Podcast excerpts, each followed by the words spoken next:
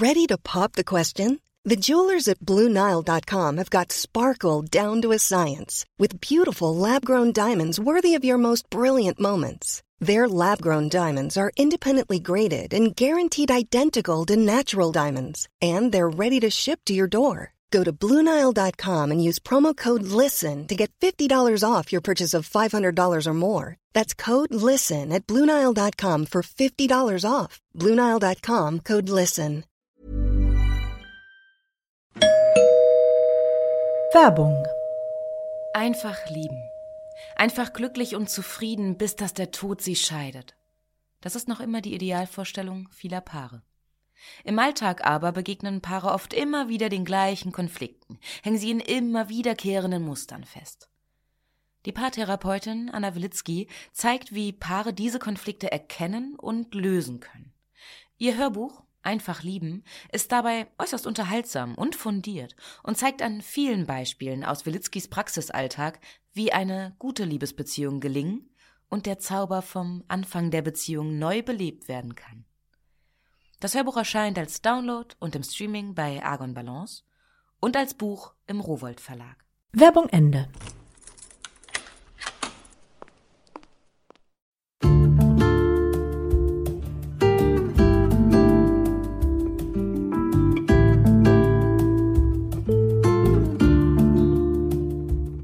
Herzlich willkommen zur neuen Folge von Einfach ganz Leben, dem Podcast für bewusstes Leben. Ich bin Jutta Rebrock, Redakteurin, Hörbuchsprecherin und Moderatorin.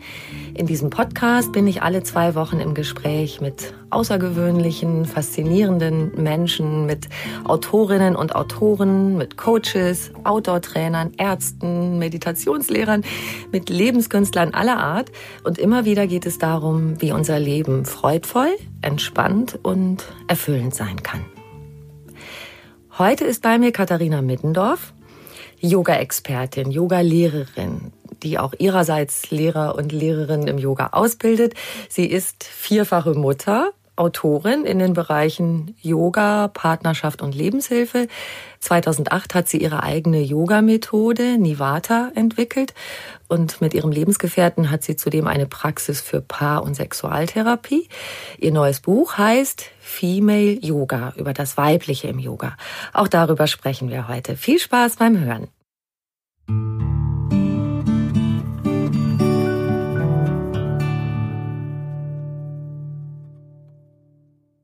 Liebe Katharina Mittendorf, herzlich willkommen. Dankeschön. Was ich da alles gerade aufzählen durfte, ich kann nur sagen, wow, das ist eine ganz schöne Fülle in deinem Leben. Ja, ich bin auch dann immer sehr ähm, fast schon geschockt, wenn ich das höre. Vor allen Dingen, weil ich weiß, da fehlt noch eine ganze Menge. Dachte ich mir schon. Ich ja. habe versucht, es so vollständig wie möglich, aber dann würde ich erst mal zehn Minuten reden, bevor man dich überhaupt. Genau. aber vielleicht äh, lässt du das nach und nach noch einfließen, was da noch fehlt. Das Weibliche im Yoga, das ist so dein Thema in dem, in dem Buch Female Yoga. Erstaunlicherweise ist es ja so, wenn wir in unsere Yogakurse gehen und uns umsehen, was sehen wir da vorwiegend? Frauen. Ja, genau. Also das Interesse von Frauen ist groß. Viele Frauen üben Yoga, aber die Yogameister sind, sind großenteils männlich. noch Männer. Woher kommt mhm. diese Diskrepanz? Ähm, es ist tatsächlich ein ganz einfacher Satz, der das gut beschreibt. Yoga wurde von Männern für Männer entwickelt. Das ist sozusagen der, der Kern des Yoga und das verwischt sich halt total mit dem, was man, wie du gerade schon beschrieben hast, ne, heutzutage sieht. Und ähm, Woher das damals kam, dass es Männer gemacht haben, ich, wahrscheinlich hatten die Zeit, keine Ahnung. Die Frauen mussten sich um alles Mögliche kümmern. Vielleicht haben die auch Yoga gemacht, aber es ist jetzt nicht so überliefert. Das startete erst sehr, sehr viel später. Ähm, ja, das denke ich ist so eine Erklärung dafür. Was ich aber viel spannender finde, ist die Frage, warum machen das so viele Frauen? Mhm. Ne? Und damit beschäftige ich mich in dem Buch aus verschiedenen Richtungen. Also einmal so ein bisschen Yoga historisch, ähm, einfach der Vollständigkeit halber, obwohl ich das für mich persönlich gar nicht das Interessanteste finde. Mhm. Ähm, was ich am interessantesten finde, ist, was heutzutage wirklich Frauen in Yoga-Klassen treibt, in eine eigentlich männliche Disziplin. Brauchen wir was anderes im Yoga als Männer? Gehen wir da anders mit um als Frauen? Mm, Das ist eine gute Frage. Ich ähm, glaube nicht, dass wir anderes brauchen unbedingt, weil ich nicht glaube, dass sich Männer und Frauen von ihrem Wunsch nach Stille, den einen, der einen ja oft ins Yoga treibt, so grundsätzlich unterscheiden. Ich glaube, da sind wir alle eher viel mehr Mensch, der, der, der oder die etwas, etwas braucht. So, also es muss kein anderer, kein anderes Yoga sein. Nur ist es so, dass in den Klassen heute mh, hm, ganz viele Techniken vermittelt werden, die aus dieser männlichen Herkunft herkommen. Und da finde ich es schon gut, auch die weibliche Seite, die im Yoga ja aus dieser Polarität von männlich und weiblich mitschwingt, dass die sich auch abbildet und nicht nur drüber gesprochen wird.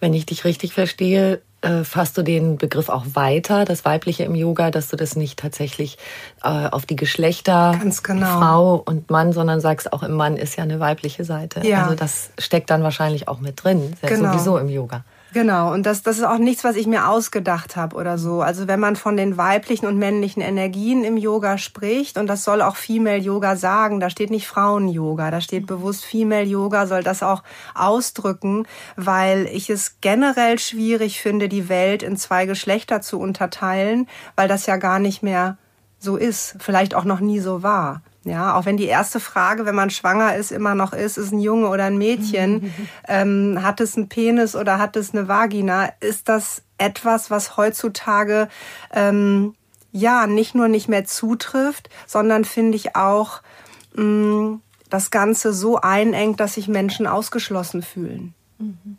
Ja, deswegen ist es für alle Menschen, die sich in der weiblichen Identität zu Hause fühlen unabhängig davon, mit was für einem Geschlecht man sich selbst betitelt oder vom Staat betitelt wird. So, genau. Ja.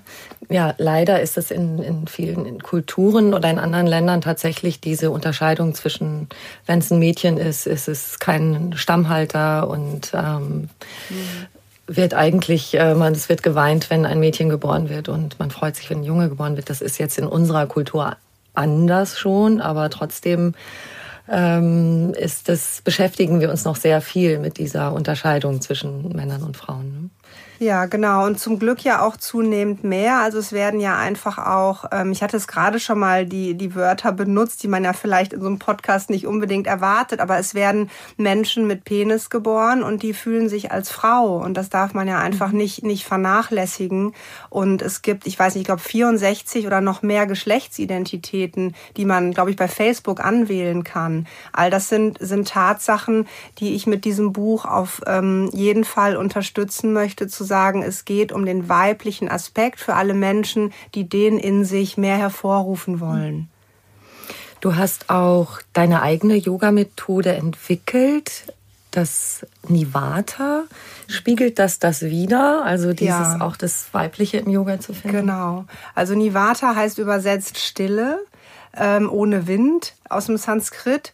Und bei Nivata war es Julian, mit dem ich damals, mein verstorbener Mann, mit dem ich Nivata ins Leben gerufen habe. Uns war es wichtig, den weiblichen und den männlichen Aspekt abzubilden. Und dann gibt es im Yoga noch die dritte Ebene, das ist das Dazwischen, also was mhm. weder männlich noch weiblich ist, diese drei Dimensionen, dass die in einer Yoga-Methode vorkommen und man sich nicht nur auf den männlichen Aspekt beschränkt. Der männliche Aspekt im Yoga, wir reden jetzt schon länger darüber und vielleicht weiß überhaupt keiner, was der männliche Aspekt mhm. überhaupt sein soll. Also der männliche Aspekt ist das Lineare, also alles, was nach vorne ausgerichtet ist, was zentriert ist, was einen Fokus hat, was eine Richtung hat, so wie die Zeit.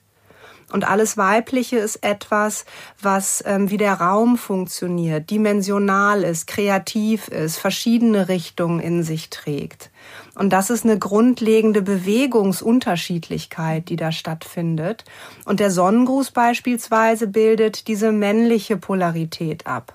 Ja, man hat ein Ziel, es geht nach vorne auf der Matte und es geht nach hinten.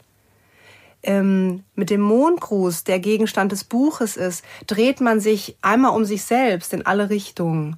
Ja, und verliert auch so ein bisschen die Richtung und muss sich so ja, in sich selbst verankern, mit diesem ganzen Multitasking, was dann auch wieder übersetzt ne, in unseren vielleicht Alltagsraum mit dem Weiblichen auch verbunden ist.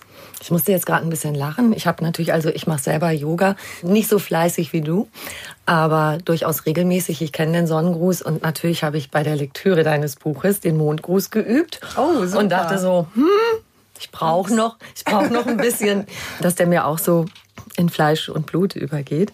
Ähm, aber ich finde es so spannend, dass du mit deinem Buch Female Yoga, du baust sozusagen auf einem einzigen Asana auf. Du verbindest das dann ähm, ähm, noch mit den, den Chakren. Mhm. Was für eine Vielfalt in diesem einzigen, einen einzigen Übungszyklus. Das ja. finde ich umwerfend.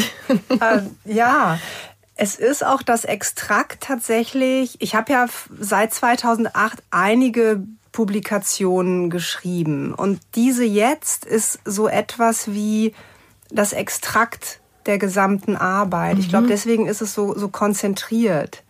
Es gibt schon das kleine Chakrenhandbuch. Es gibt Sonnen- und Mondgruß als Buch schon. Und jetzt kommt es, kommt es zusammen. Und das kommt aus folgendem Grund zusammen. Ich habe gerade gesagt, dass es im, im Yoga, besonders im Hatha-Yoga, um diese zwei Energien geht. Die heißen Ida und Pingala, links und rechts, ne? männlich, weiblich, aktiv, passiv, was auch immer für Worte man findet.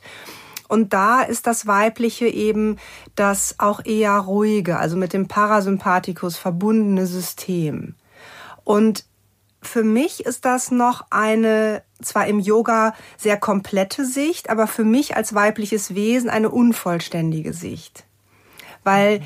diese Energie des Ruhigen, des Umfassenden, ja, ähm, ist etwas, wo ich als weibliches Wesen sage, das ist mir zu wenig ich, ich bin nicht nur ruhig. Du willst auch das, was gerade ausgeht und nach vorne. Genau. Und zielgerichtet. Und richtig. Und, hat. Mhm. und alle Aspekte meiner Weiblichkeit innerhalb dieser weiblichen Strömung leben. Und da kommt das Chakrensystem rein. Da darf ich wild sein in dieser weiblichen Ausprägung.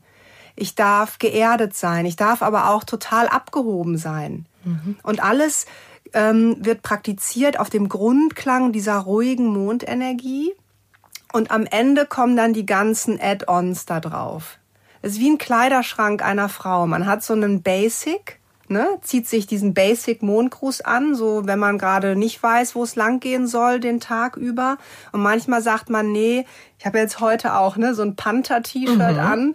Heute cool. genau brauche ich irgendwie was was Wildes. Ja. Und dann ziehe ich mir in dem Falle dann das Chakra, was dazu passt, als Übungssequenz mit dazu. Da können wir vielleicht gleich noch mal ein bisschen genauer drauf zurückkommen. Ja. Was äh, mich auch total fasziniert hat, ist, wenn man das so liest in deinem Buch, ähm, wie du einsteigst und das mit dem Mondgruß beschreibst. Ich hatte so das Gefühl, deine Begegnung mit dem Mondgruß, das war wie so eine Art Initiation. Ich weiß ja jetzt mhm. schon, dass du damals dein Leben komplett über den Haufen geworfen hast. Kannst du uns das ein bisschen erzählen, wie es dazu kam? Ja. Also es war ja du von der Businessfrau, Kreativdirektorin, Direktorin, Marathonläuferin zur Yogini. Genau. Bäm. Ja, das stimmt. Ganz schön schnell. Und der Mondgruß war tatsächlich ähm, etwas, was man wie so eine Initi Initialzündung oder Initiierung bezeichnen kann. Ja, ist ganz mhm. schön. Genau, also ich war sozusagen als Frau Expertin der männlichen Energie. Ja, Marathonlaufen ist nach vorne. Da läuft man nicht rückwärts oder biegt mal rechts ab. Ja, oder da läuft man dreht sich um oder sich dreht selber. sich um sich selbst. Bloß nicht. Lieber ankommen. Ähm, im, Im Designberuf war es ein bisschen anders. Durch das Füllen des weißen Blattes, was man da ja auch zu tun hat, ähm, taucht man schon in den kreativen Bereich ein, allerdings sehr zielgerichtet auf einen Auftrag hin. Ja, und ähm, das habe ich gelebt, perfektioniert. Das liegt mir auch irgendwo. Und ähm, als ich dann mit Yoga aber anfing, merkte ich, dass mir das zu eindimensional war. Und Yoga war erstmal eine Entspannung dadurch. Dann merkte ich aber, ey, Yoga ist eigentlich genauso eindimensional weil auch da geht es immer nur darum, kann ich beim nächsten Mal vielleicht die Übung doch ausführen. Ähm, alles hat so eine, so eine Staffelung von so geht's los und dann kommt man dahin. Am Ende ist Shavasana als Belohnung. Shavasana ist, ist die tief, also eine Entspannung am Ende. Alle liegen mhm. auf dem Rücken, sind erschöpft und verschwitzt. Ja, ähm, das war dann nicht so anders irgendwie als beim beim Marathonlaufen. Ja, und ähm, dann gab es aber Klassen, Yoga-Klassen, die haben dann in der Bewegungslosigkeit stattgefunden. Die wurden dann als weiblich betitelt. Ja, also man liegt auf dem Boden und dehnt sich so ein bisschen. Und das fand ich aber auch irgendwie nicht vollständig für mich. Und als wir dann, mein Mann und ich, ähm, im Himalaya ankamen, also ich habe mich verliebt in meinen Yogalehrer äh, und ähm, der wollte dann ausbrechen und in Indien die Wurzeln des Yoga für sich erkunden. Und ich habe mhm. gesagt, super, als er fragte, kommst du mit? Ich gedacht, das ist eine sehr gute Idee. Ich muss einfach mal ausbrechen. Und du Aus, hast da ja wirklich komplett alles aufgegeben. Ja. Wohnung, Job. Ja. Und hinterher Alles. noch ein Köfferchen? Ich hatte noch ein Köfferchen, genau. Ähm, das war ein total schönes Gefühl, ins, ins Unbekannte zu gehen. Ähm, das haben wir dann auch gemacht und sind dann ziemlich schnell im Himalaya gelandet, haben dort einen Lehrer getroffen, der uns den Mondgruß gezeigt hat. Und ich war wirklich mit einem Bein schon wieder raus aus dem Yoga, wie ich gerade gesagt habe, weil ich dachte, Mensch, irgendwie handle ich das gerade nach anfänglicher Liebe genauso wie mein anderes Leben vorher auch wo ist jetzt hier der Clou? Mhm. Ne? Und dann kam dieser Mondgruß. Und dann dachte ich, wow, ich darf mich in meiner Weiblichkeit bewegen. Ich muss nicht stretchen oder irgendwie einen Twist am Boden machen oder eine Haltung lange ausüben. Ich darf mich bewegen, weil ich möchte mich bewegen und muss dabei aber nirgendwo hin. Der Mondgruß fängt auch immer wieder von vorne an. Also es ist wie so ein, so ein ewiger Zyklus. Ne? Zyklus. Ja und habe gedacht, dafür lohnt es sich, ähm, weiterzumachen und fing dann mit einer Yogalehrerinnen-Ausbildung dort oben an. Also der Mond hat mich wieder zurückgeholt. und dann hast du da erfahren, weil du gerade gesagt hast, du hast die verschiedenen Arten von Yoga so empfunden wie, naja, das eine ist auch, äh, kann ich die Übung möglichst toll ausführen, dann dieses männliche oder Frauen, die nur rumliegen, das höre ich auch oft, naja, Yoga, mein Gott, da liegt man so ein bisschen rum und äh, sagt mhm. Om und ähm, atmet genau. und entspannt sich. Pff, ha. Äh, aber das konntest du das dann integrieren durch ja. das, was du da gelernt hast? Genau, und dann haben Julian und ich gesagt, ähm, diese beiden Energien müssen abgebildet werden innerhalb einer, einer Methode, innerhalb ja, einer, einer Yogastunde und nicht nur nach Themenklassen oder so. Das gehört einfach zusammen, ohne dass man es mixt. Also jetzt nicht so eine ähm, Apfelschorle draus, draus machen ne? und dann hat man irgendwie alles zusammen, sondern bewusst in, in den Stunden darauf zu achten, dass, ähm, genau, beide Anteile ja, endlich. Jetzt merke ich beim mhm. Sprechen selber, das ist vielleicht nicht das, wie es dann immer ist. Wir haben auch unterschiedliche Klassen, die jeweils entweder den Mond, den Stern, das wäre dann die Mitte, oder den Sonnengruß machen. Ja, also es ist nicht innerhalb einer Klasse, sondern es ist ähm, aber im Repertoire des Lehrers, dass er all diese Aspekte bedienen kann. Und das war uns ganz, ganz wichtig. Ich mache es auch manchmal innerhalb einer Klasse. Das ist aber für die Schüler ähm, und Schülerinnen oft too much, weil mh, mm, das Wechseln von Gefühlsebenen muss man auch erstmal üben, von Energien. Es ist leichter, mal 90 Minuten ne, auf dem Mond zu surfen und dann wieder sich ein bisschen in der Sonne zu suhlen. Und das braucht man auch. Also nur Mond macht einen bescheuert. Wirklich. da denkt man sich, oh Gott, ich brauche mal wieder einen Anfang und ein Ende. Ja, und das, das ist das, was uns mit Nivata einfach am Herzen lag.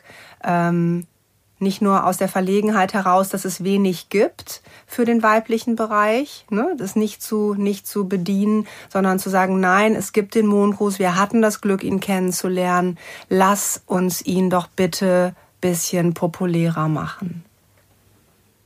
Ich wollte noch mal drauf zurückkommen. Jetzt hast du eben erzählt, du bist aus so einem stressigen Job ausgestiegen, den du als stressig oder nicht für dich passend empfunden hast. Kreativdirektorin ist ja eigentlich ein toller Beruf. Viele würden das gern machen. Es ist nicht langweilig. Ähm, aber du hast dich anders entschieden, weil du was anderes gesucht hast auch. Aber wenn ich mir das jetzt mal angucke, was ich eben alles aufgezählt habe, was du so machst und noch vier Kinder dazu, ist ja auch nicht einfach. Also wie kriegst du das alles unter einen Hut? Ja, genau. Also im Grunde, ich arbeite auch teilweise wieder als Kreativdirektorin im Moment. Das würde ich ungern unter den Tisch fallen lassen, weil bei diesem Ausstiegsgedanken immer mitspielt, man hat etwas hinter sich gelassen, was einem nicht gut tat, ne? Und hat etwas Neues entdeckt.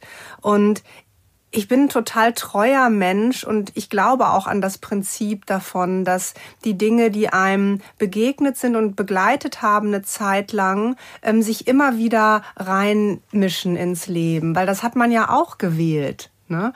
Und so freue ich mich wieder mit der Agentur zusammenzuarbeiten, die ich verlassen hatte, ähm, jetzt aber auf einer ganz anderen Ebene. Die unterstützen mich zum Beispiel in, in der Werbung für das, was ich alles mache, in der Webseite und so. Also es ist alles wieder da und doch ist etwas grundsätzlich anders.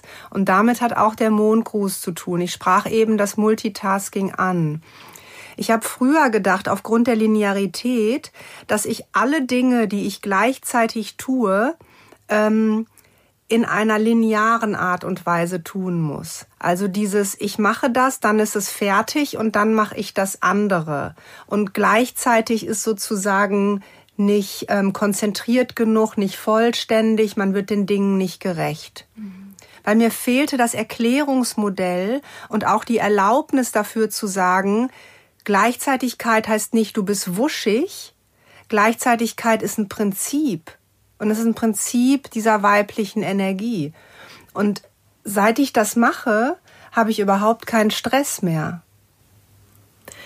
Das finde ich jetzt total spannend. Also eröffnet es uns auch die Möglichkeit, dass wir zum Beispiel so einen Beruf ähm, in einer Werbeagentur. Ich bin auch Hörfunkjournalistin, mhm. ich mache Radionachrichten. Das ist auch immer die Uhr im Nacken, ja. immer ja. Äh, schnell, schnell, schnell, schnell umsetzen, schnell erfassen, dass ähm, wir solche Sachen machen können aus dem, indem wir auch das lineare Prinzip verlassen genau. und dieses ja. ganzheitliche. Wie geht das? Ähm, also im Grunde geht es erstmal damit, dass man weiß, das ist ein Prinzip, was ähm, Bedeutung haben darf. Also es ist kein Prinzip zweiter Klasse. Das ist, glaube ich, erstmal wichtig, dass man, weil man lernt ja, oder ich habe es auch so gelernt, Kind, mach alles nacheinander. Ja? Oder mach doch erstmal das eine fertig und dann machst du das andere. Ich mache das blöderweise mit meinen Kids auch. Ich sag, räum doch erstmal die Ecke auf und dann fang da was Neues an. Und dann sagt meine Tochter, aber ich bin doch hier noch gar nicht fertig. Ich mache da gleich weiter. Und ähm, das ist schon die Antwort auf deine Frage. Dinge anzufangen und nicht zu Ende zu machen. Das ist der Weg. Was Neues anzufangen, um dann wieder zurückzukehren. Weil wenn man ähm, den Anspruch hat, das eine direkt fertig zu machen, aber gleichzeitig schon die anderen Dinge im Kopf hat, kommt man in Stress. Wenn man die aber anstupst, dann erledigen sich manche Sachen von selber zu Ende, andere werden übernommen, bei anderen steige ich wieder ein. Also das ist eigentlich das, was man mit Flow im Yoga oft bezeichnet. Ja, es braucht ähm, eine Fähigkeit von so einem konzentrativen Splitting. Also man hat nicht mehr diesen einen Konzentrationspunkt, sondern wenn man sich vorstellt, wie bei so einer kleinen Meteoritenexplosion, mhm. spröckelt der in verschiedene Stellen und ähm, man entscheidet, wann man wieder was ein bisschen mehr nach vorne holt. Manchmal ist es ja auch so, wenn man was liegen lässt und dahin zurückkehrt, äh, entstehen auch noch mal ganz andere Sachen. Total. Weil man, man, man, man steht an einer Stelle und weiß da gar nicht so weiter. Es fällt einem genau. gar nicht genau. mehr viel dazu ein und würde es jetzt so halb schön zu Ende machen. Ja. Äh, und wenn man es liegen lässt und zurückkehrt, manchmal wird es dann richtig schön. Ganz genau. Und so hast du im Mondgruß, blickst du auch immer wieder aus einer anderen Position auf die gleichen Sachen. Und dadurch verändern die sich auch wieder. Und das finde ich eigentlich eine, eine, schöne visuelle Übersetzung für das, was wir gerade besprochen haben, wie man auch im, im Berufsleben, im Alltag ähm, mit diesen mehreren Anforderungen besser zurechtkommen kann. Mhm. Es gab ja schon eine Verbindung zwischen uns, bevor wir uns zu diesem ja, Gespräch getroffen genau. haben. Du hast äh, eben das kleine Chakrenbuch erwähnt. Es gibt mhm. es als Hörbuch, das kleine Chakrenhörbuch. Und ich als Hörbuchsprecherin habe das, das gelesen. wunderbar vertont, ja. das freut mich und ich äh, spreche es deshalb an, weil ich erinnere mich, dass du damals, wir haben vorher telefoniert und es war dir eins ganz wichtig, dass ich, wenn ich das lese, nicht meine eigenen Gefühle in die Übungen und in ne? die Meditation mhm. reinlege, sondern dass die Hörerinnen und Hörer, die sich das anhören, eben die Option haben, ihre eigenen Emotionen zu erspüren mhm. dabei. Mhm. Ähm, und daraus spricht ja, es ist einerseits ja so, dass das sehr genau geführte Übungen manchmal sind und es ist trotzdem bei jedem wieder so einzigartig. Mhm.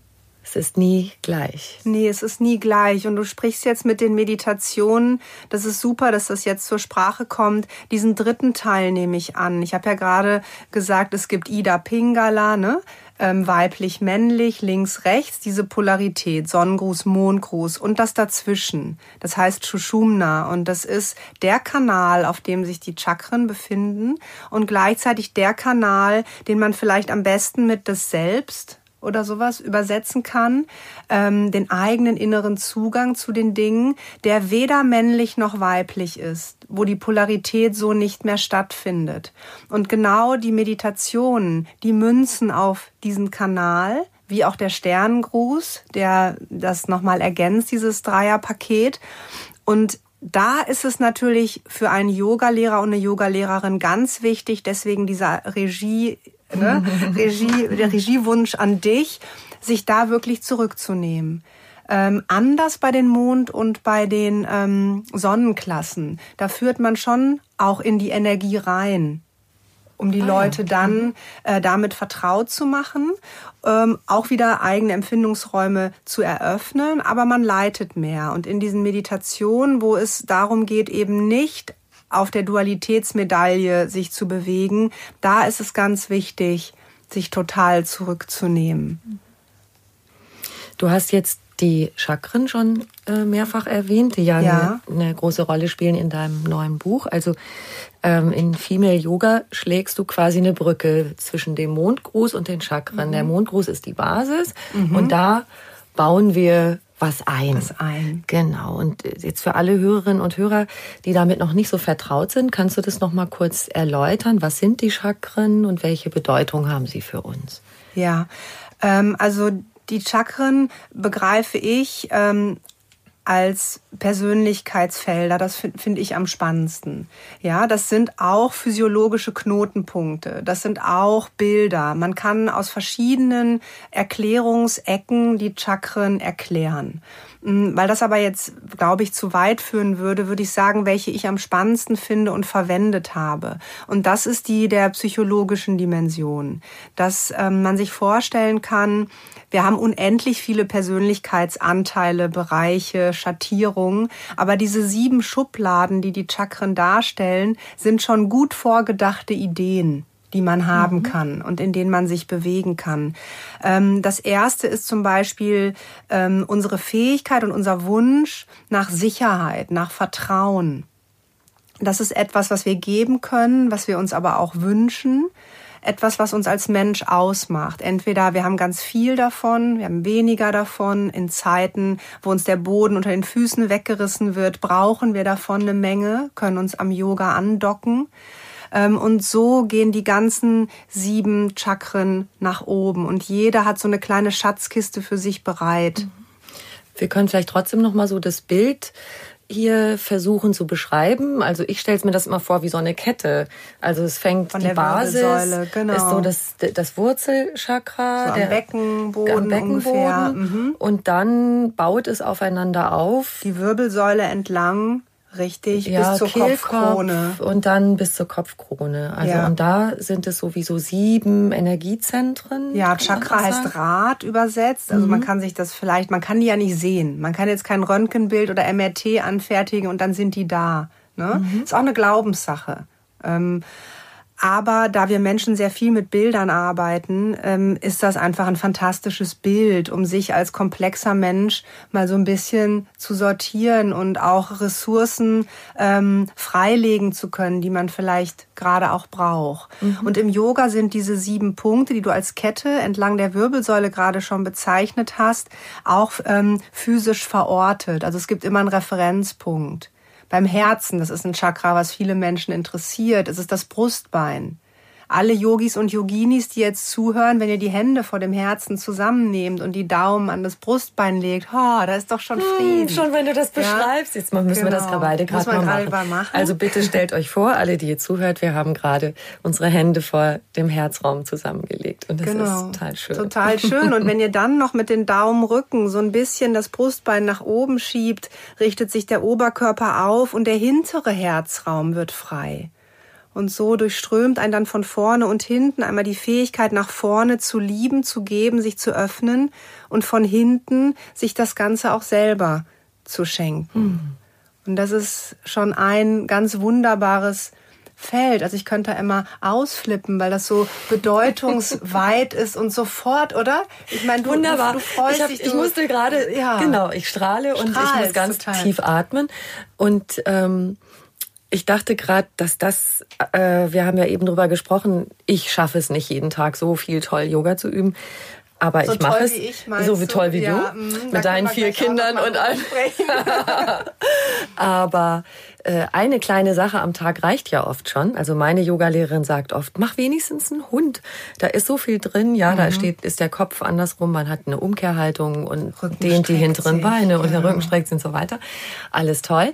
Und jetzt gerade dachte ich, wo wir so die Hände zusammenlegen vor dem Brustbein, allein das, wenn du das einmal in der Früh machst und einmal zwischendurch, wenn es um dich herum tobt. Das fühlt sich, glaube ich, ganz schön toll anders. an. Und das mhm. ist ja mhm. auch so ein Ding. Ähm, viele kommen ja auch zum Yoga, weil sie Rücken haben, mhm. Rückenprobleme und gehen über so eine körperliche ja. Problematik da rein. Ganz viele auch Nacken, Schulterverspannung, mhm. all diese Arbeitsplätze, wo man genau. am Computer sitzt und so. Und was ich auch beobachte bei vielen jungen Mädchen, das ist irgendwie so cool, wenn man die Schultern so ein bisschen hochzieht. Kann man auch besser auch SMS gesehen? schreiben vorne. Ja, und es hat sowas, man sieht dann diese Ach, diese, die Schlüsselbeine. Die Schlüsselbeine und so. Ich, das glaube ich Ach auch so. so ein bisschen so ein Schönheitsideal. Ah, okay. Also ja, und dann denke ich, ich habe zwei Töchter, die jetzt schon groß sind. Ähm, und da denke ich auch manchmal, dann, wenn ich ihnen gegenüber sitze, dann mache ich so meine Schulter. Ach so, zurück. so ein gutes Vorbild. ja, aber auch weil mir das das Bedürfnis macht, ja. jetzt mich mal gerade hinzusetzen. Mhm. Jetzt fange ja. ich auch schon an. Ja, aber diese kleine Geschichte mal so vor dem Brustbein, die Hände zusammenlegen, mit den Daumenrücken das Brustbein berühren, da macht man das finde ich, alles ganz automatisch, automatisch, dass man wieder. Das ist auch schon die ganze Geschichte. Eigentlich bräuchte man nur diese Geste, wirklich, weil wir haben die linke Hand für den Mond, wir haben die rechte Hand für die Sonne. Die beiden treffen sich in der Mitte an der Mittelachse und heben diese Chakrenbahn nach oben. Mhm. Im Grunde ist das schon die ganze Geschichte, ähm, so wie ich Yoga verstehe und das, was Nivata ausdrücken will. Ja. Denn das merke ich jetzt schon, das geht auch bis zu meiner, bis zum Kronenchakra sozusagen, weil diese, dieses sich so mit geweitetem Herzraum hinsetzen, macht auch gleich, dass ich die Linie nach oben mhm. so als so empfinde, ja, dass es da die Energie weitergeht. Schön. Da haben wir schon haben die wir Hälfte was erreicht. Ja, haben schon die Hälfte geschafft. Eigentlich fangen wir ja an im Beckenraum, beim Wurzelchakra. Ja. Das war, was du eben angesetzt hattest zu sagen, dieses Bedürfnis Vertrauen, nach Existenz, Vertrauen, Sicherung, Sicherung ja. und so weiter. Und das ist auch ganz wichtig. Also es kann auch fast ähm, äh, so eine Yoga-Falle werden, dieses nach oben. Ne? Weil es geht einfach so einfach und so schnell, so wie wir es gerade gesagt haben, Hände vors Herz und zack, man richtet sich auf. So, aber was ist jetzt mit dem mit dem unten? Ja, das Erden brauchen wir genau, auch immer, weil eigentlich Stress und Angst ist ja aufsteigende Energie. So, richtig. Das, wird, steigt das in die macht Kehle ein, und das macht einen ja. den Hals eng. Mhm. Und da ist ja eine, eine gute Idee zu sagen, hey, ich, ich spüre meine wieder Füße. nach unten die Füße oder den, den Untergrund, wo mein Gesäß sich befindet und so. Und ähm, deswegen ist auch in Female Yoga auch eine, eine kleiner Exkurs, glaube ich, oder im Chakren-Yoga. Ich weiß es Sag jetzt nicht, mal, in vielleicht weiß ich. Vielleicht weißt du es, dass diese Energie, die nach oben trägt, auch wieder sich umkehrt nach unten. Das hast du auch in Female Yoga. Auch in, sehr gut, mhm. weil das ist mir ganz, ganz wichtig, weil diese Energie, die man Kundalini nennt, die ähm, auch mit dem Weiblichen zusammengebracht wird, allerdings mehr im Kundalini Kriya Yoga oder im Tantra, weniger im Hatha Yoga, würde ich mal so differenzieren wollen,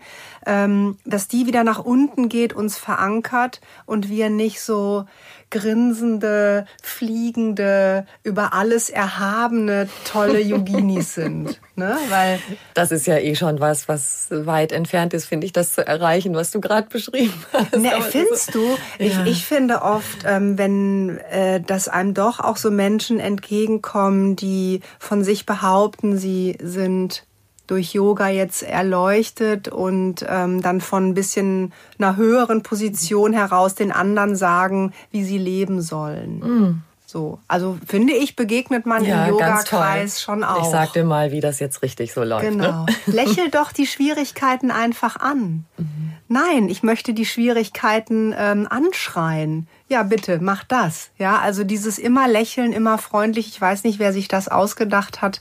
Aber es hat, glaube ich, mit Menschsein ziemlich wenig zu tun. okay, bei dir darf man auch schreien und. Das wäre so. gut, ja. ja. Okay, Hauptsache, also Hauptsache, es richtet sich nicht gegen jemand anderen oder wie ähm, ja, unterscheidest also, du? Ja, ja, genau. Also ich bin jetzt kein Befürworter von, von Gewalt, ne? aber ich arbeite auch als Paartherapeutin, du hast es ja kurz angesprochen und ähm, ich weiß nicht, vielleicht ist der ein oder andere jetzt, der das auch hört und sich sagt, ja, ich habe auch schon mal meinen Partner angeschrien, vielleicht habe ich auch schon mal ein Handy nach dem oder der geworfen, kann durchaus passieren und dann zu sagen, ähm, ja, auch das passiert, ja, jeder, der nicht jetzt irgendwie in einem, weiß ich nicht, psychischen Krankheitsbild sich befindet, weiß von sich, dass er das verändern möchte. Ja, und dann kann es als Therapeut einen Unterschied machen, ähm, zu sagen, okay, das, das ist nicht, das ist nicht dramatisch, das passiert. Sie sind nicht die Ersten, die hier sitzen, wo das passiert. Und dann kann man wieder entspannen und aus dieser Entspannung heraus ganz anders agieren, als wenn man immer im Hintergrund, ich habe das gemacht und das war scheiße und das war scheiße, darf nicht mehr vorkommen. Mhm. Das ist ein mhm. unglaublicher Stress. Ne? Ja, weil es Schuldgefühle macht. Total. Und man hat das Gefühl, man muss jetzt erstmal alles Mögliche wieder gut machen, um das Konto wieder auszugleichen. Genau. Oder? Und Menschen haben diesen animalischen Teil im Gehirn einfach und in Gefahrensituationen ist es ja auch wünschenswert, dass der angeht und manchmal kann eine Paarkrise sich ganz existenziell nach einer Gefahrensituation anfühlen. Allein schon bei ähm, jungen Paaren, die gerade ein Kind bekommen haben und deren Zeit bedroht ist, deren Schlaf bedroht ist, ja, und die dealen, wer darf heute mal frei haben. Das ist existenziell. Und da kommen solche, ähm, ja, solche Tendenzen einfach hoch und das ist menschlich. Plötzlich hat man Gefühle, von denen man nie geglaubt hat, dass ja. die in einem sind. Flucht und Angriff ist plötzlich nicht mehr irgendwas, was man irgendwelchen Gewaltverbrechern irgendwie zuordnet oder einem Wolf, sondern merkt, das wird hier gerade eng und entweder ich hau ab oder ich schmeiß jetzt irgendwie ein Handy, weil ich muss hier sehen, dass ich überlebe. Und das passiert. Und da gibt es im Außen Situationen, und die, die ich gerade angesprochen habe, ist nicht selten. Ähm, ein Ausbilder von uns hat mal gesagt, Kinder sind ein terroristischer Angriff auf die Partnerschaft. Und mit lachendem Auge würde ich das auf jeden Fall unterschreiben. Es ist tatsächlich absolut umwälzend. Mhm. Und du hast sogar vier Kinder, du hast äh, mit, du hast einen neuen Lebenspartner, du hast eben deinen verstorbenen Mann angesprochen. Mhm.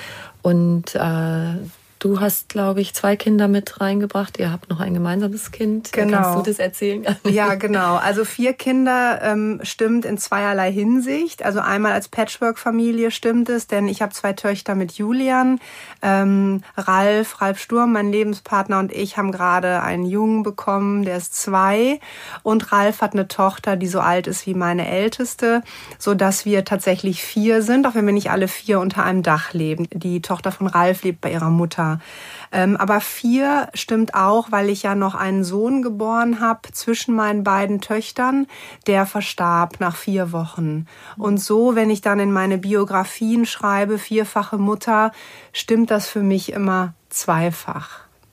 Genau. Du hast große Verluste erlitten. Du mhm. hast gerade erzählt, dein, du hast dein Kind verloren, du hast deinen Mann verloren. was hat dir immer wieder Mut gegeben? Ich sehe dich jetzt hier als eine fröhliche Frau sitzen und du hast dir ein neues Leben aufgebaut mit einem neuen Partner. Diese Verluste zu verkraften? Ja, also eine Teilantwort könnte sein, ähm, weil ich tatsächlich, dadurch, dass ich meinen Vater mit sechs Jahren äh, verloren habe, auf eine gewisse Weise recht früh darauf vorbereitet wurde, dass es Verluste im Leben gibt. Ähm, glaube ich, war das für mich kein Neuland, ähm, als dann unser Sohn nach einer Herzfehler-OP, der war vier Wochen alt, dass, als, als er da starb. Und es war, es war trotzdem ein, ein absoluter Schock.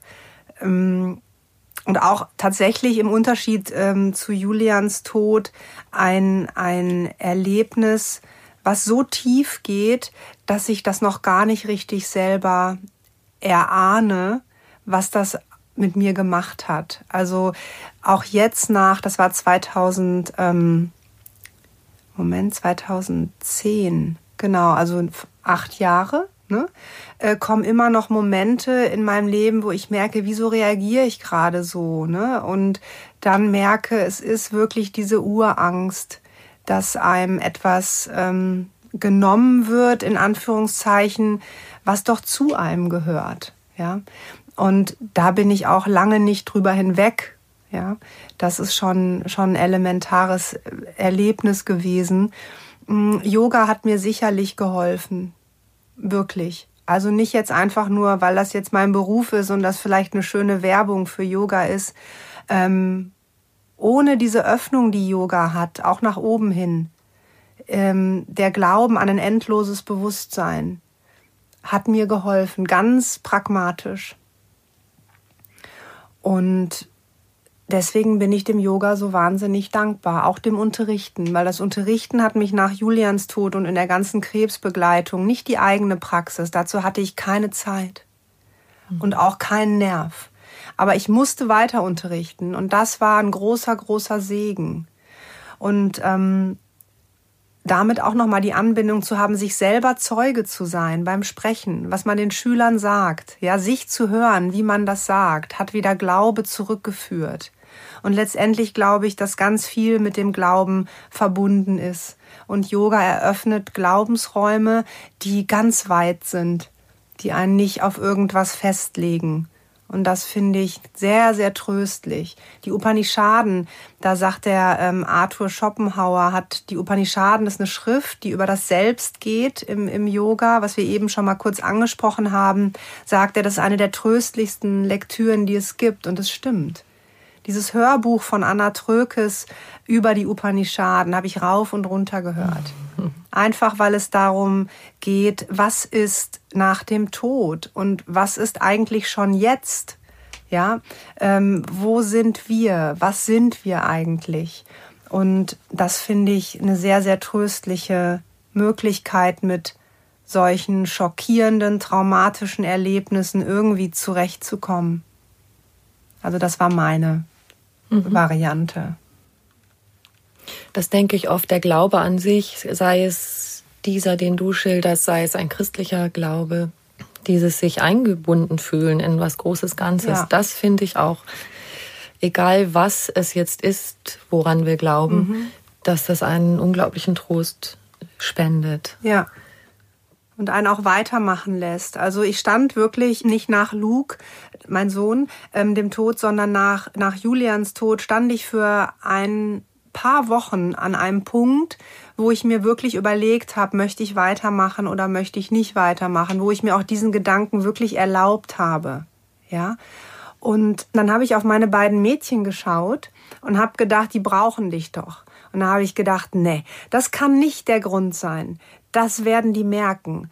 Das darfst du nicht machen. Du darfst jetzt nicht wegen deiner Kinder weitermachen. Ja? Ähm, und das war wichtig für mich, dass ich mir das erlaubt habe zu sagen und mich zu fragen, wofür machst du dann weiter? Und wofür ich weitergemacht habe, war, ich habe mich umgeschaut, ich habe im Garten geschaut, ich habe gemerkt, alles geht verdammt nochmal weiter und habe gedacht, rein rational, wie viel Kraft kostet es mich, mich dem Weitergehen entgegenzustellen? und habe gemerkt, von der Effizienz her, das wird mich viel mehr Kraft kosten. Und es wird viel weniger Kraft kosten, mit dem Weitergehen einfach mitzugehen. Es geht doch eh alles weiter. Und dann habe ich gesagt, dann ist die Antwort klar. Ich habe wenig Kraft zur Verfügung. Was kostet weniger Kraft? Das Weitergehen. Ja. Das Akzeptieren von Werden und Vergehen ja. ist ja darin. Ist darin. Das sind wir Menschen. Und ich glaube, mhm. das Alter hilft, das zunehmend ähm, mehr auch zu akzeptieren. Ich habe es überhaupt noch nicht akzeptiert. Ja, also kon vom Konzept her ja, ne? leuchtet ein. Aber ich möchte immer noch, dass nichts geht und alles bleibt auf einer gewissen Ebene. Ja. Aber ich merke, es wird weniger. Und ich finde es auch nicht mehr schlimm, den Gedanken, irgendwann zu sterben. Es kommt eher im Moment so dazu, dass ich denke, boah, dann ist auch irgendwie ja auch dann Ruhe. Ne? Ist auch eigentlich ganz schön, dass man nicht wie Highlander ähm, ja. immer zu weiterlebt. Und diese Einsicht äh, klopft an die Tür, so jetzt mit Anfang 40. Und das finde ich eigentlich eine schöne Entwicklung. Und da ist ja noch ganz viel Zeit. Ganz dahin, viel Zeit, mit genau. Anfang 40. Genau. Du hast es eben schon angesprochen, dass du äh, mit deinem Lebensgefährten Ralf Sturm äh, auch eine Praxis für Paar- und Sexualtherapie mhm. hast. Und ähm, da habe ich was äh, entdeckt in deinem Buch. Das würde ich gerade gern kurz vorlesen und mit dir darüber sprechen. Da schreibst du, in meiner Funktion als Paartherapeutin habe ich täglich das Glück, Frauen und Männer vor mir zu haben, von denen sich alle schwer tun, so zu kommunizieren, dass sie verstanden werden und einander verstehen. Und dabei, das ist das Erstaunliche, denkt fast jede, jeder von sich, aber ich bin doch total klar, er oder sie versteht es einfach nicht. Mhm. Das ist doch verrückt. Ne? Ich denke das auch. Ich denke, das, was ich jetzt gesagt habe, müsste er doch total verstehen. Und er denkt, warum versteht mhm. sie das nicht? Also kommt ja in den besten Familien, Familien vor. ähm, und dann hast du, sagst du, Menschen, die im Kontakt sind mit sich und ihren Gefühlen, haben eine große Chance, ihre Wahrheit so auszudrücken, dass diese auch gehört wird. Also quasi, dass derjenige das auch versteht. Mhm. Das heißt, wenn ich in Kontakt bin mit meinen eigenen Gefühlen, kann ich das dann besser rüberbringen, was ich ausdrücken möchte? Also, mhm. wie vermittelt ihr in eurer Praxis einen Weg, dass Paare besser miteinander kommunizieren, kommunizieren. können. Vielleicht kurz zum Hintergrund zwei verschiedene ähm, ja, Hintergründe dazu. Also es gibt einmal in der Kommunikation ich habe ja Kommunikationswissenschaften studiert, also Diplom-Kommunikationswirtin ist sozusagen, ähm, was ich als erwachsener, seriöser Mensch vorzuweisen habe. ähm, da gibt es in der Kommunikation den erlebten Raum und den erzählten Raum. Und der erlebte Raum ist immer ganz persönlich. Ich kann nie wissen, was Ralf gerade erlebt. Genauso kann Ralf nie wissen, was ich erlebe. Können Paare nicht. Paare sprechen über den erzählten Raum. Und das ist ganz wichtig, dass man das unterscheidet, weil oft wollen die Partner, dass der erlebte Raum, der eigene erlebte Raum verstanden wird und sind sauer, wenn der nicht verstanden wird. Und wir können das, was wir im erlebten Raum empfinden, das können nicht, wir erzählen. Das können wir erzählen. Aber mhm. es ist unsere Aufgabe, mhm. das zu erzählen. Und nicht die Aufgabe des anderen, wie so ein Detektiv im erlebten Raum etwas ne, hervor, hervorzufühlen. Geht nicht. Also das vielleicht erstmal. Es geht über das Erzählen. Man kann körpersprachlich erzählen, klar. Das, das geht auch. Ne? Aber wir, wir sprechen immer, wenn es um Kommunikation in der Paartherapie geht, um den erzählten Raum. Und ähm, wie wir da Paaren helfen, dass sie einander verstehen, ist der erste Schritt meistens das erstmal auch zu erklären. Ne? nicht jetzt unbedingt so, wie ich es gerade gemacht habe, sondern eher durch Fragen, durch bestimmte Techniken, aber das im Kopf ankommt, ach so, der kann das gar nicht wissen und die kann das gar nicht wissen. Aber man kann hören.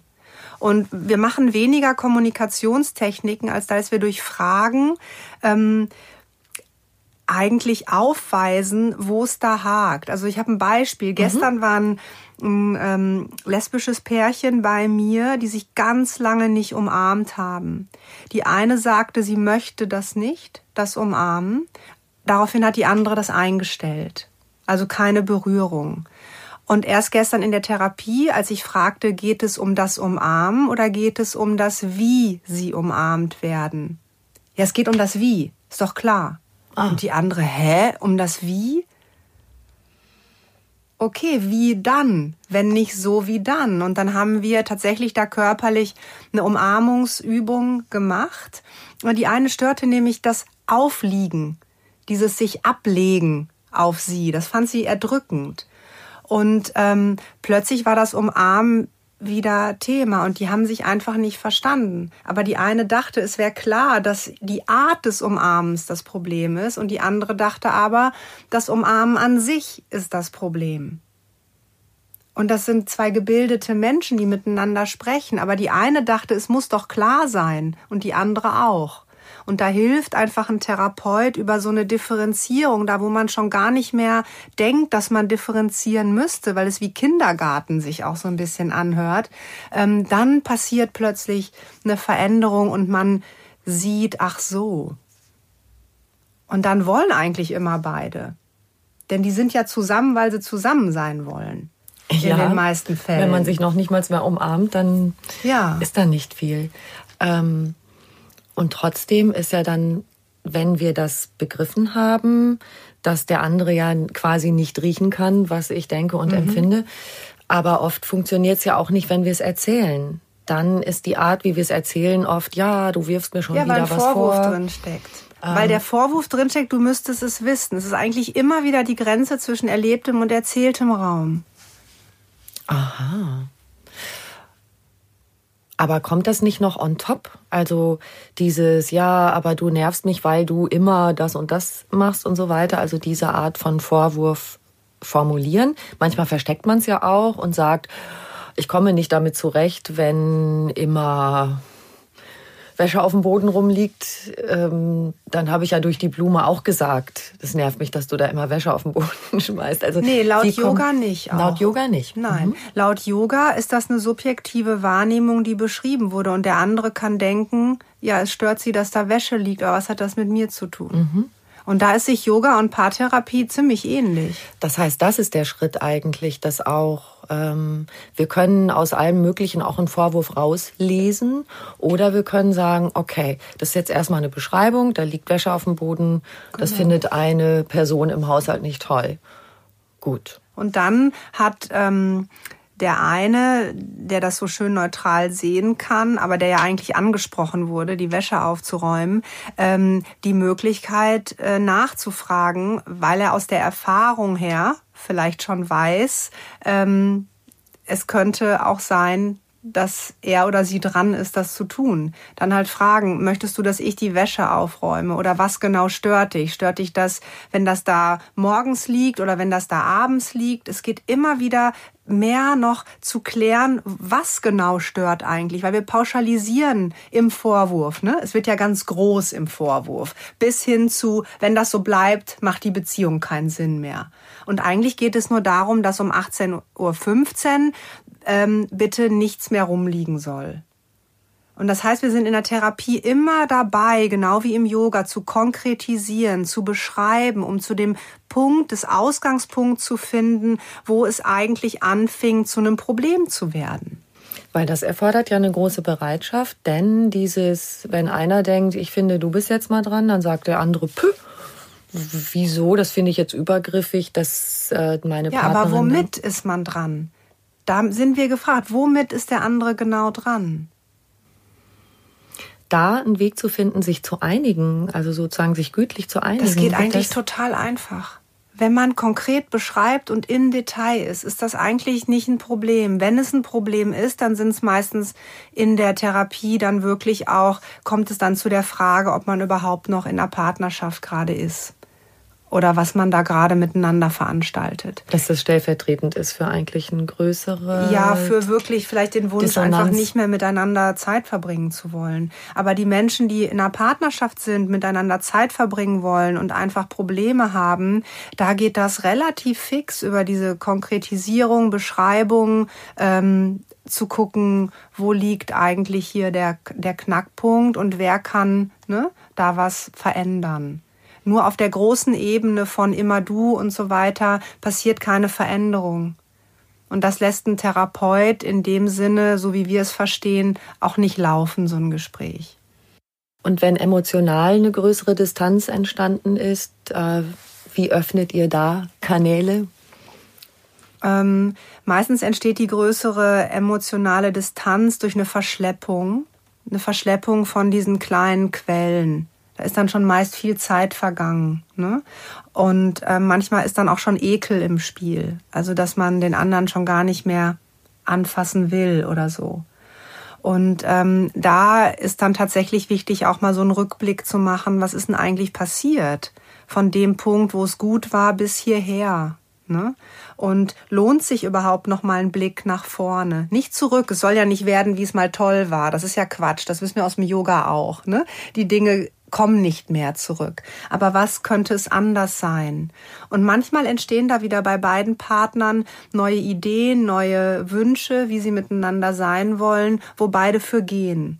Und manchmal ist es auch so, dass gerade bei diesen Visionen oder Wünschen, die dann auftauchen, auch klar wird, das will nur einer und der andere nicht. Mhm. Aber die Öffnung in dem Moment ist ähm, nicht in der Gegenwart zu bleiben, sondern einen Blick in die Vergangenheit zu werfen und einen Blick nach vorne. Wenn die Gegenwart sich so eng anfühlt, wie du es gerade beschrieben hast, dann macht es keinen Sinn zu verhandeln. Weißt du den Unterschied? Also gerade bei den Paaren haben wir verhandelt in der Gegenwart und bei den Verkapselungen von die, die Distanz ist so groß, dass in der Gegenwart eigentlich nichts mehr zu holen ist, kann man ein Blick in die Vergangenheit werden, Mythos der Beziehung, ne? Auf was für einer schönen Begebenheit ist es eigentlich entstanden? Dann merkt man in den Gesichtern schon. Manchmal kommt ein Schwelgen wieder. Ach Mensch, war das schön. Mhm. Und wenn das nicht kommt, ist es auch oft ein Zeichen, wow, das ist echt viel passiert. Ja, und dann geht der Blick nach vorne. Und wenn da sich auch nichts zeigt, dann ist das die Situation. Gut, dann hat man vielleicht auch mit eurer Begleitung die Chance, sich auf eine gute Weise auseinander zu dividieren und, und zu trennen. Auch, ja. Respekt. Aber Obwohl die Quote in Paartherapie äh, Richtung es weiter miteinander ähm, auszuhalten oder zu verschönern, was zu immer der Wunsch das ist, beides, besser. genau, ähm, durchaus größer. Aber auch das andere, es begleitet mhm. sich ja einfacher. Und wie bringt ihr das wieder zum Pulsieren, wenn, wenn dann doch bei der Erinnerung dieses Schwelgen kommt und so, oh ja, das war schön und wie finden wir so einen Zustand, nicht den alten von früher, aber so einen Zustand wieder, wo diese Gefühle wieder stärker fließen zwischen uns. Ja, da muss man fast gar nicht viel, das reicht schon danach zu fragen also, und dieses Strahlen oder Leuchten oder diese Erinnerung wieder zu spüren. In dem Moment hat sich die ganze, und das ist jetzt vielleicht so ein bisschen Yogasprache, die ganze Energie im Raum wieder verändert. Und man ist gemeinsam im Hier und Jetzt und kann darüber sprechen, wie es weitergeht. Und das tun die Paare dann ganz automatisch von sich alleine. Es gibt aber auch diese schöne Wunderfrage, ne, was wäre, wenn alles jetzt über Nacht eine Fee kam, hat dich geküsst, wenn alles in Ordnung wäre, ne? Wenn du aufwachst, was machst du als erstes? Immer auf die Handlungsebene ne, zu, zu kommen. Und dann, oh, dann gebe ich meiner Liebsten einen Kuss. Hm. Kommt dann zum Beispiel. Ja. Oder wir gehen dann Hand in Hand äh, gemeinsam frühstücken.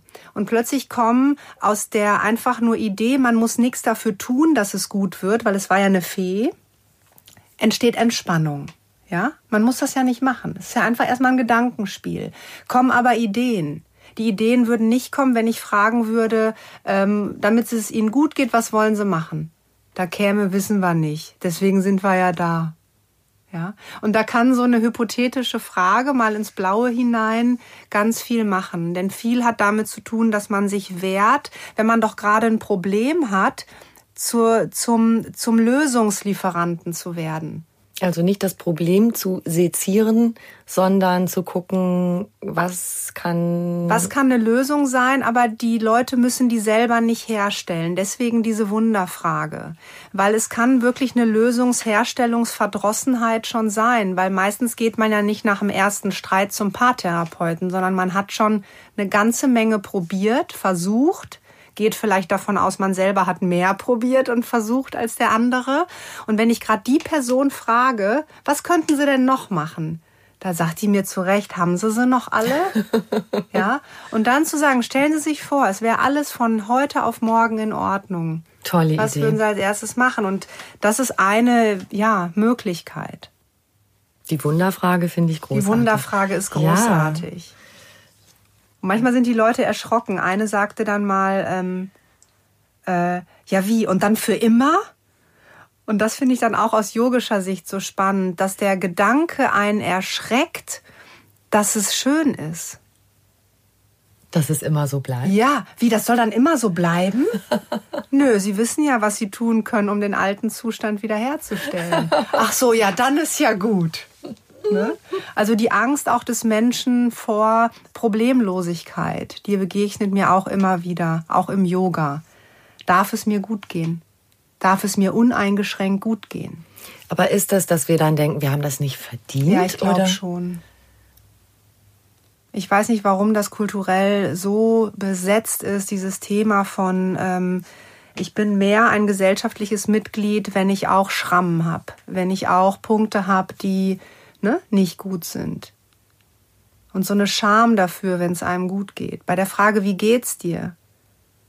Da hat man ja fast schon ein schlechtes Gewissen, wenn man sagt gut. Blendend. Dann genau. blendend. Also Mensch, also ich finde, dass ich heute richtig gut aussehe. Mir geht's total gut. Das sagt man doch nicht. Meistens nee. äh, schickt man eine Einschränkung hinterher. Ja, ja, ja ganz gut, ja, ganz gut. gut aber das und das, ja. Mhm. Und ähm, das habe ich aber noch nicht ergründet, was da eigentlich hintersteckt, äh, dass man ja so sehr doch nach diesen Problemen oder Makeln sucht, beziehungsweise die aufrecht erhält. Ich freue mich immer total, äh, wenn ich jemanden frage, wie geht's dir, und der sagt gut. Ja, ne, eigentlich ist das doch total Und dann sage ich, wie erstaunlich, dass jemand einfach nur mal sagt gut. gut. Und manchmal übe ich das. Weil es gibt eigentlich, wenn du so willst, es gibt immer eine Einschränkung. Ja. Irgendwas findest du schon immer, was gerade nicht toll ist. Aber ja. einfach zu sagen, ja, mir geht's gut. Ich ja. habe ich hab ein schönes Leben. Mhm. Schön, oder? Da mhm. kommt doch direkt auch diese Stille, die wir im Yoga suchen. Es bleiben keine Fragen offen. Man kann auch als Gegenüber entspannen, weil man nicht denkt, man müsste jetzt vielleicht etwas tun, um den anderen glücklicher zu machen. Ne? Man geht zu sich in diese Eigenverantwortung, übernimmt Verantwortung, sagt, mir geht's gut. Und dann ist Platz für was Neues, für was anderes, für eine andere Ebene, auch miteinander. Da wir gerade bei der Partnerschaft waren, hat dann der andere auch nicht, fühlt sich nicht unter Zugzwang, etwas dafür zu tun, ja, genau. dass es mir gut geht. Liegt das vielleicht an mir, dass es der jetzt nicht gut geht mhm. oder so? Könnte ich jetzt was machen? Erwartet die was von mir? dumm, dumm, dumm. Das ist ja das, was im Yoga. Yoga ist das zur Ruhe kommen lassen der Gedanken. Und diese ganzen Gedanken, dieser ganze kognitive Wahnsinn, der da bei uns mhm. abläuft, denen ein bisschen weniger Bedeutung zu geben. Nicht abstellen. Das heißt nicht, Yoga ist das zur Ruhe bringen der Gedanken. Also zumindest nicht in der Übersetzung, die Ralf und ich besser finden bei, bei Patanjali, ne? diesem großen Yoga-Gelehrten mit der Yoga den Yoga-Sutren, sondern das zur Ruhe kommen lassen der Gedanken. Also einfach weniger Bedeutung zu geben dem, was man gerade denkt, weil man denkt ja sowieso. Da hast du auch was ähm, sehr, sehr Schönes, was ein, auch ein Abschluss in deinem Buch ist, Female Yoga. Eine Sequenz, die du da zum Abschluss schilderst. Und da schreibst du, sie kann dich in Verbindung bringen mit deinem wunderschönsten Inneren, mit dem Gefühl von, es ist alles gut oder ich bin nicht nur genug, ich bin vieles, ich bin toll, ich bin wunderbar, so wie ich bin. also das finde ich, das klingt nach größtmöglichem Glück. Und ich würde dich auch gern fragen, weil das geht auch in dieser Podcast-Serie immer auch um das persönliche Glücksempfinden meiner Gesprächspartner. Was ist Glück für dich, Katharina? Oh, krasse Frage. Okay. Ganz große Frage. Uh. Ähm. Hm. Ich wollte jetzt gerade sagen, im Moment Gesundheit, weil das irgendwie so ein Thema ist, was tatsächlich ähm, zunehmend an Wichtigkeit ähm, gewinnt. Aber das wäre auch ein sehr kleiner Blick, aber vielleicht ein, ein, sehr konkreter im Moment. Im Moment ist für mich glücklich, ich bin glücklich, wenn alle gesund sind. So, das finde ich einfach wunder, wunderschön. Ähm, wenn ich aber an den letzten Moment denke, wo ich glücklich war, ähm, ist es auch wieder, wenn es allen gut geht, tatsächlich, aber damit weiche ich auch so ein bisschen aus. Ähm, Glück ist für mich tatsächlich, wenn, hm, wenn ich die Dinge, wie sie gerade sind, so nehmen kann und, und, und mich voll in der Situation einfach, einfach reinplumpsen lasse, egal was so gerade ist, wenn ich mich veranker in diesem Gefühl von es ist alles gut, dann bin ich glücklich. Ja. Es ist alles gut. Ja. Das ist auch das schönste, einer der schönsten Sätze, mit denen man spazieren gehen kann, finde ich. Stimmt. Ja. Und auch einer der Sätze, die auch bei Kindern immer wieder funktionieren. Neulich sagte der Kleine, da war ich sehr traurig, habe irgendwie geweint zu Hause, irgendwas war da los, ich weiß schon gar nicht mehr was. Kam der Zweijährige zu mir und sagte, Mama, es ist alles gut. Das kannte er wahrscheinlich von mir. Ne? Ich dachte so einen Moment, oh Gott, das ist nicht deine Aufgabe, mir das zu sagen. Und dann dachte ich, nee, aber er kann es und er macht es und es ist gut und es ist schön, dass die Kinder das auf Lager haben. Ja. Genau, und wenn du jetzt nicht denkst, oh wei, er hat eine Aufgabe übernommen, die ja, ein Kleiner sollte. nicht sollte, ja. aber du könntest auch sagen, er trägt diesen Satz in sich. Hm, genau. Es ist alles gut. Es ist alles gut. Liebe Katharina, vielen Dank. Es war Danke sehr schön. dir, sehr schön. vielen Dank.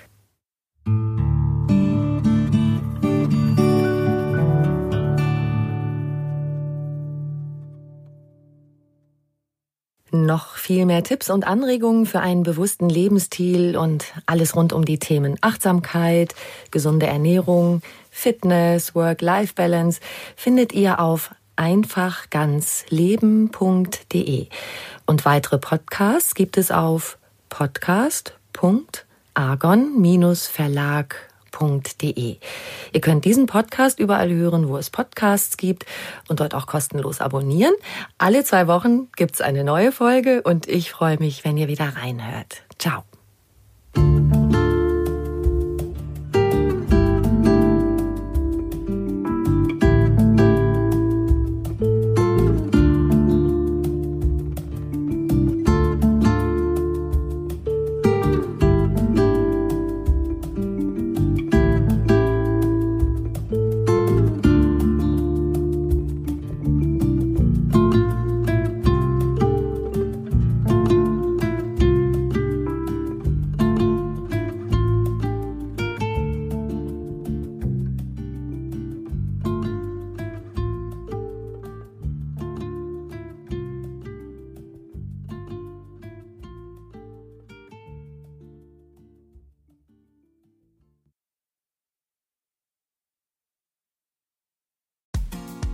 Frauenstimmen. Klagen, lachen, klüger werden. Ich bin Ildiko von Kürti, ich bin Buchautorin und Journalistin und in meinem Podcast spreche ich alle zwei Wochen mit lebensklugen und mutigen Frauen über das Loslassen und das Aufbrechen, das Verlieren, das Suchen und das Finden. Ich bin stolz darauf, wie viele wunderbare Frauen bereits bei mir zu Gast waren. Unter ihnen Stefanie Stahl, Maria Furtwängler, Annika Decker oder Gerburg Jahnke. Und ich freue mich auf alle, die noch kommen. Ihr könnt Frauenstimmen überall dort hören, wo es Podcasts gibt. Herzlich und hoffentlich auf bald. Eure Ildiko.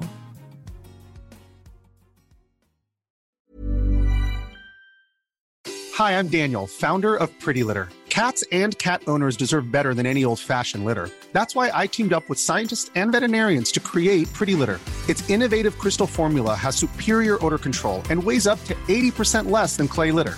Pretty Litter even monitors health by changing colors to help detect early signs of potential illness. It's the world's smartest kitty litter.